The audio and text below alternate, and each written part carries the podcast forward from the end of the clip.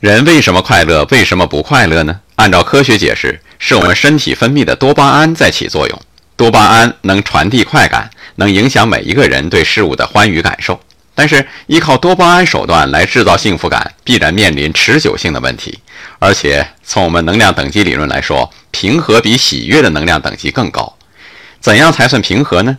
只需要常想一二，不是说人生不如意事十之八九吗？林清玄就说了，扣除八九成的不如意，至少还有一二成是如意的、快乐的、欣慰的事情。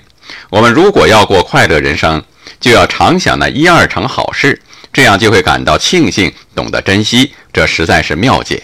可惜生活当中太多的人忘记了一二，总盯着八九，总是不快乐。而这岂非就是我们常说的快乐的秘诀吗？只看自己所有的，不看自己所没有的。爱生活，高能量。